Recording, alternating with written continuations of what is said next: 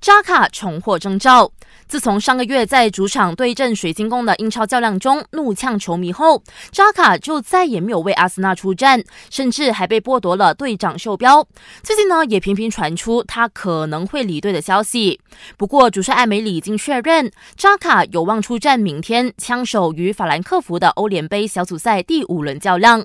目前，阿森纳在 F 组共积十分，领跑积分榜，能否提前出线就看这场比赛了。